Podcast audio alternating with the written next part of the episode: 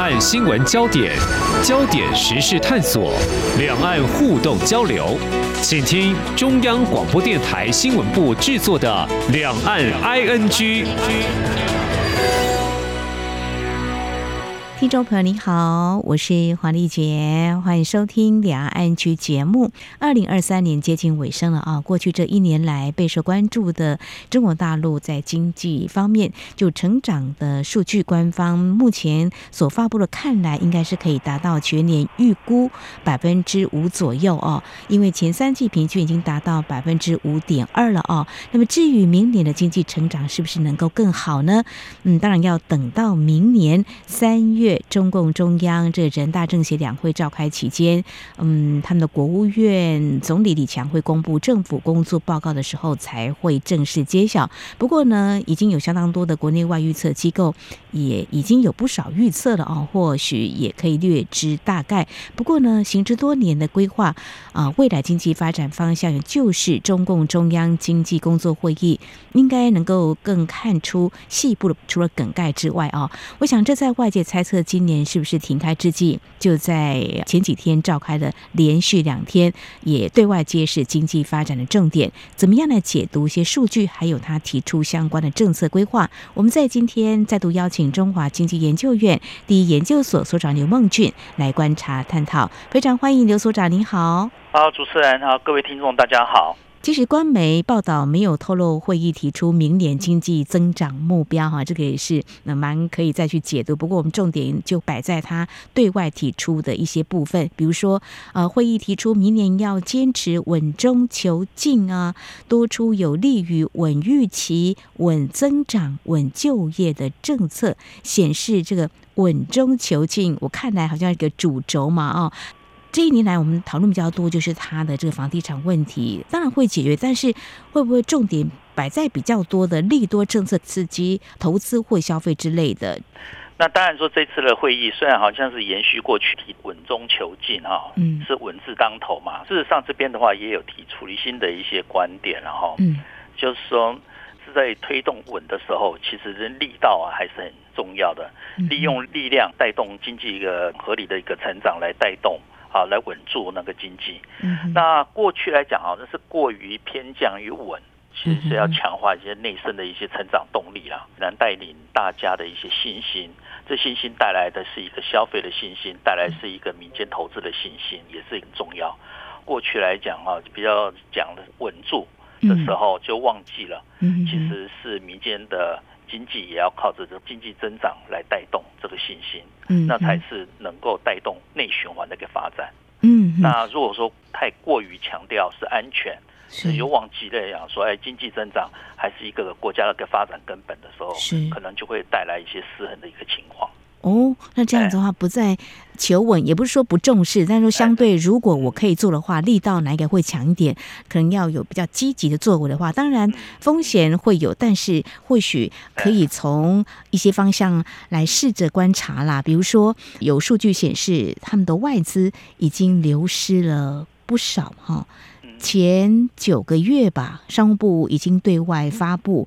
呃，实际使用外资年减百分之八点四，比前八月再下降三点二个百分点，其实已经连续四个月都下滑了哈。这个外资流出就是第三季外商直接投资负一百一十八亿美元，是历史最低值。那么也是从一九九八年有记录以来首次负值的数据哦。当然看到中国大陆从三四十年来的招商引资到现在外资还是蛮重要的，怎么样来补？缺口，直接想到就是说，那赶快叫外资转头又回来呀、啊！您观察他最近有哪些的说法或做法，可能是着力的方向？呃，当然是挽救这个外资的话，也不是说现在才看得到了哈。嗯，就是在八月的时候，那中国就推出了二十四条优化外商的投资的措施，来挽救那个外资哈，呃，对中国的一些信心嘛，哈。嗯就提出了一些六大方向了，二十四条政策等等。哦，基本来讲的话，就是还是要利用准入前国民待遇嘛，哈，还是强化这个然后还有外资的一些保护措施啦，便利外商在中国里面营运的便利，嗯，呃的水平嘛，还有加大这个财税支持啊，完善外商人民投资的等等这些促进的方向了哈。嗯，其实这个大致来讲是也没有太多的新的一个作为，其实过去来讲都是一直在这么做。另外一个的话，我觉得这一次的中央经济工作会议里面，就是提出来在持续在扩大了高水平的对外开放嘛，比方说放宽了电信啊、医疗的一些服务业的一个市场准入，主要是要对标那个高标准那个经贸，就像 CPTPP 这样子啦。另外一个的话，就是外资啊，在中国里面比较觉得困扰的是一些安全措施，比如想说数据的一个跨境的流动。啊，那资讯的安全啊，数据安全法等等这些，或者是反间谍法等等这些问题，其实这边它还是在处理当中啦，也是值得关注哈。所以就简单来讲的话，他们要切实的打通外籍人士哈，在中国里面的一些经商啦、学习、旅游等等的一些困扰。基本来讲，从我的观点来讲，是说中国现在是吧，百年难得一见的那些这个大的一些挑战哈，嗯，所以说中国就提出了很多跟国家安全的相关的措施，但是啊，这些来讲，同时又要面对中国现在经济里面呢遇到了一些逆风的一个情况，需要一些外资来这边加持，所以这个如何同时开放，嗯，但是又同时能够稳住外资企业在中国里面经商的一些困扰。啊，等等，这些的话，似乎来讲说，他们部委之间的话，还没有很好的一些政治上的协调，所以这一点的话，才是值得关注的地方。嗯，对，因为他话说要高水平的对外开放嘛，哈，就是欢迎你来投资。可是刚才所长有提到啊，他们有反间谍法，还有这个数据方面的一个掌控，像这种都会让投资者会。呃，为之退却嘛，会觉得到底会怎么样来处理，处于观望的态度嘛，对不对？对对。所以说，他们寄望 CPTPP 其实跟台湾差不多同一时间来申请要加入嘛，那显示他们的态度也是积极的嘛啊，所以他们充满这个冲突跟矛盾的这个做法哈。我们最近看到，包括美国了哈，美商啦，还有这个中欧峰会，欧洲方面也有提出了，就是说我们要来投资的话，比如说。光是最简单的，我们能不能够跟呃中国大陆企业能够享有一些同样的一个待遇啊？或者说，对我们的外商有没有提出一些更能够吸引我们去投资？我们谈的外商，那我们的台商也是一样啊，不是吗？对对，就是你怎么来确保我外派的人员在这边的人身安全？第二个的话，我在这边经商的时候，可不可以有一些可研判的、可预期的？是啊。像说自我检视之后，看能不能踩到红线。对啊，如果说这个红线是非常模糊的话，那个当然外资在中国在华经商的话，就变成很多的是一个不确定风险嘛。不过会不会有一些比较啊刺激的做法？那如果这样子的话，除了挽回这个外资啊，如果说出口好一点的话，可不可以或多或少可以弥补这方面的缺口？嗯。刚才提到这边的话，就是当然是有好几个方向，因为是现在全球嘛，那反通膨，所以说美国也好，欧洲也好，都是在不断的提高利率嘛。最近当然是利率保持一个比较平稳，但还是比较高的一个利率水准。那这样子的话，会导致整个外需哈比较偏冷。那当然说这是中国大陆里面不光只是出口变得困难，另外一个的话就是。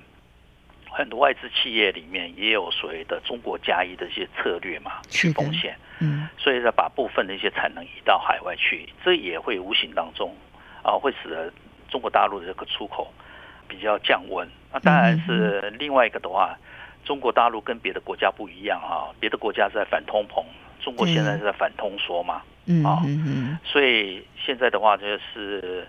大陆里面的话，还是可以相对于别的国家啊不一样的地方，它就是可以让它货币供给还是可以持续在增加，那这样导致就是人民币走低嘛。人民币走低当然是帮助到它就是出口竞争力上升，但是重点不是在这边的一个价格竞争，主要是中国大陆面临的是美国的 decoupling 科技上面的一个脱钩嘛。嗯，好，所以说变成是。它的出口也没有面临到这个难题哈？就外资的流失，好，那订单里面的话也会有一些那个困扰哈。但是这个里面的话，又相对的是全球里面要在促进绿色发展的时候，嗯，中国刚好就碰到这个机会哈，有三个产品啊开始挑起比较重要的一个呃出口的竞争力，一个是叫电动车，是，嗯，中国的电动车现在已经取代了日本。日本汽车啊，成为全世界最大的一个汽车出口国嘛。是啊，然后另外一个的话就是太阳能啊，第三个的话就是储能的电池，这三项都是别的各种产品在走低的时候，这三个产品虽然是比重还不算太高，但是可以看出来是未来之星啊。那这样子的话，出口的结构也是有些转变，这是值得观察的一个地方。好，非常谢谢中华经济研究院第一研究所所长刘梦俊，在节目的前半阶段先告诉我们哈，这个中共中央经济工作会议啊，大致已经揭示未来的经济发展方向。那么您解析在一些产业的方面，未来你说三个明星产业，如果以电动车来看的话，最近看中欧峰会，欧洲就提出是。倾销的可以看出，中国大陆在这个时候，因为他们比较有优势利基，是不是在有一些产品对外销售出口，是不是已经形成希望能够出口量大一点来冲他们的经济的成长？哦、那就不管就是说是不是有倾销之后再说。嗯，那也看得出来了，其实是等于是在中国在这个电动车的竞争力还是蛮强的了。哦，啊，嗯，那因为欧洲跟美国一样，同样一个心理。啊，在过去来讲，制造业流失实在太多了嘛。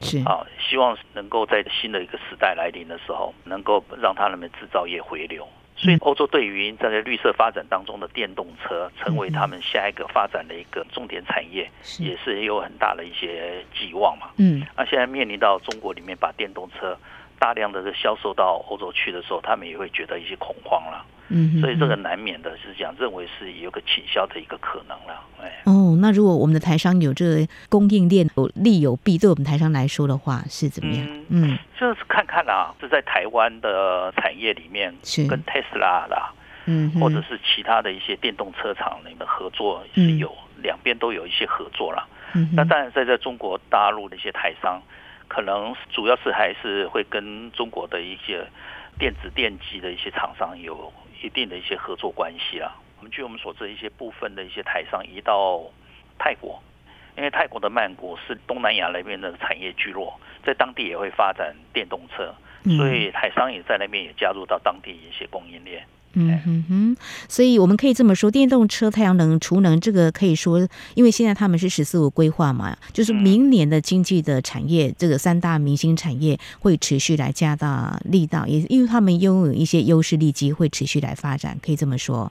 哎，是的啊，是这样子。嗯、但是，呃，刚才讲的是电动车这方面，台商可能机会比较多一点。OK，哎，那太阳能或者是储能这边的话，尤其是储能这一块，嗯啊。台商的话，可能是比较难以着力的，因为那个储能里面的一些，譬方说铝啦，嗯，锂或一些稀有金属的一些矿产，嗯，这些或是镍，其实大部分是大陆的企业，无论在国内也好，或到海外里面，都会跟那矿源那边有一些合作，嗯，那这边可能太阳能也好，或者是储能电池这边，台商哈的着力。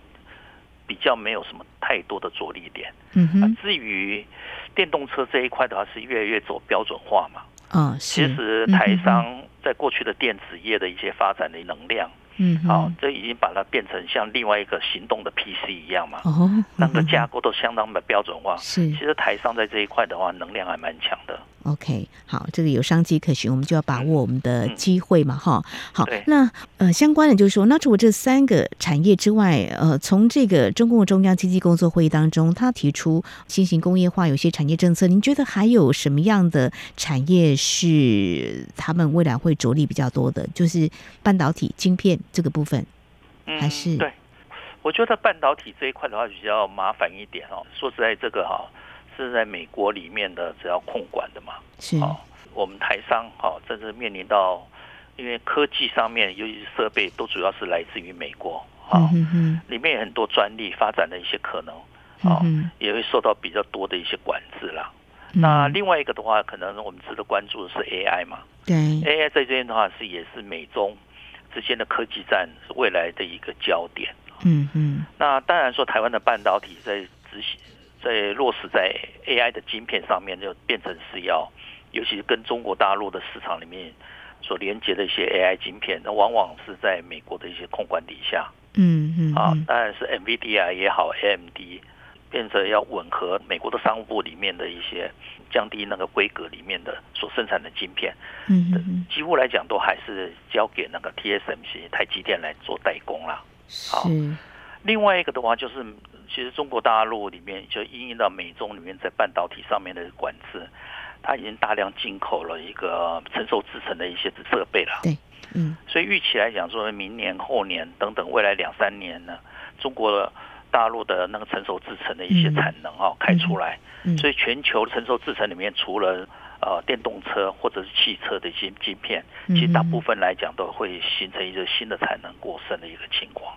哦，好，就这也值得观察。哇，这个产能过剩也是一个问题。像今年我们半导体有在消化库存的问题嘛，对不对？嗯、这产能过剩会怎么处理？那提到这个相关的，我继续请教所长哦。嗯，有些产业产能过剩，我们就回到十年前中国大陆推出“一带一路”，其实当时在产业界的解读就是要消化过剩的产能。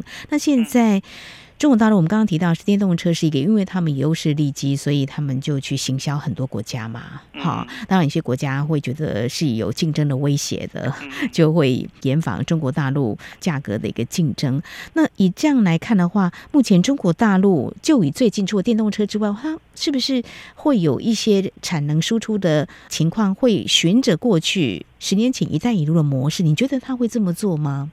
其实。从二零一三年开始推进的一带一路啊，其实到现在的话已经十年了嘛。这十年来的话，刚好中间也是碰到疫情啊，也是碰到美中的科技战嘛、贸易战啊这样子。嗯。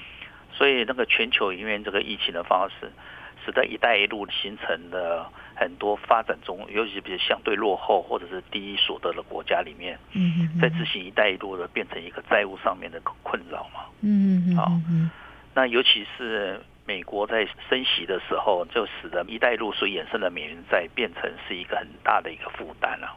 嗯，好，所以才会有一些像斯里兰卡这些国家里面形成了一个破破产的一个窘境嘛。是。那中国大陆现在面临的是一个外资的个资产流失，好，外资离开啊，可能是因为产能的一些移转啊也好，或者是资本的流失。嗯嗯。所以说，中国大陆在面对“一带一路”的时候，是不是能够在持续过去比较大的一个海外进行的一个标志性的工程的施行，可能会进行转型了哈。嗯。所以他这次中央经济工作会里面，他还是讲说会推进重大标志性的一个工程。但是哈，我觉得是更重要是后面是小而美的民生项目了。换句话讲说，就是未来啊，我们能观察的是，当时“一带一路”可能会做一些转型啊，转型成小而美才是真正的一个重点哈。这是一个。第二个的话，就是可能是这一带一路开始比较转向是一个数字丝绸之路了。在这也他们提出来的，数位经济，哎，对，数位经济这一块嘛，嗯，比如讲说是华为在海外里面实行的那个叫智慧城市，这就是一个典型的样貌。是，还有另外一个的话，就是属于绿色丝绸之路嘛，嗯，因为中国大陆也开始要转向绿色转型嘛，嗯，然后绿色转型所衍生出来的各种的科技。也会跟绿色相关的一些产业，也会变成下一个阶段里面发展的重点。嗯嗯，他要把这个绿色标准也在海外实行嘛。嗯嗯嗯，就这样子的话，等于是绿色丝绸之路，刚刚数位丝绸之路这两个刚好是绿色转型跟数位转型，刚好就是一个国家里面发展的重点。它不仅是在国内发展，可能要在海外里面进行的一个产业标准的输出。哦，对。啊，让别的国家里面 follow 中国的标准。哦，这里面的话，其中一个可能是大家会比较关心是，现在推动很多就是说数字人民币嘛。嗯嗯嗯。啊，那我们在台湾喜欢叫做数位人民币，这个也是会变成是一个新的观察重点。最近是中国是跟新加坡是在数位人民币里面的一个试点啊，形成了一些合作嘛。嗯哼，这个可能也有它很重要的一些意涵。哦，什么意涵？所长，您会怎么样来？这意涵就是我们猜想了哈，因为香港是越来越不像国际的一个金融金融？中心了嘛，是。反而是更多的是中国大陆一些企业哈，在香港里面上市嘛，然后国有企业在香港里面设立的营运总部嘛，嗯嗯，啊是高过于已经外商了嘛，所以香港它的国际的金融 hub 的特色是慢慢流失，呃，到新加坡嘛，所以中国是跟新加坡里面进行了一些金融上面的合作，嗯啊。譬如说，中国跟新加坡这边可能推动一些像类似于 FTA 这样子，或者是伙伴关系等等这些的。嗯嗯。好，那事实上是新加坡已经完全开放了，但没什么东西好再开放给中国了嘛。但是反而是中国可以开放给新加坡的东西还蛮多的，因为中国是相对于开放的水准相对比较低的。嗯哼。那现在新加坡唯一能开放的就讲好吧。那我们就来这数位人民币里面的一个试点，我就来这边做，那可以换取中国里面开放更多的给新加坡。嗯，那这些是一个典型。就换句话讲说，等于是新加坡是一个东南亚的一个金融中心嘛，那愿意接受了人民币在当地试点的话，等于数位人民币的海外。是发展的话，有更进一层楼了，一个特色。哦，所以当最近这几年大家关注中国大陆的经济成长啊，是不是复苏力道有没有如预期这么的好？可是这个数位人民币的这样子的一个规划目标，中国大陆还是持续在推进就对了。对对对。哦，好，我们刚刚提到就是说，呃，这个中共中央经济工作会议强调，明年要以科技创新引领现代化产业体系建设，就是刚才我们有提到的，他们要推。新型工业化发展、数字经济推动人工智能发展，这产业面的部分，呃，这个长远来看，他们会持续来推。比较近的，我想呃有一个问题要请教所长，就或许是一个下猛药吧，就是说他们现在陷入一个经济通缩，如果说要在明年的经济成长目标，一般外界现在预测可能也许是百分之五左右，这应该不难达得到了哈。要是看到一个报道，有个经济学家呼吁中国央行可以推升通膨到百分之六，再调节到百分之四，来刺激他们的经济，让经济成长数据比较好看。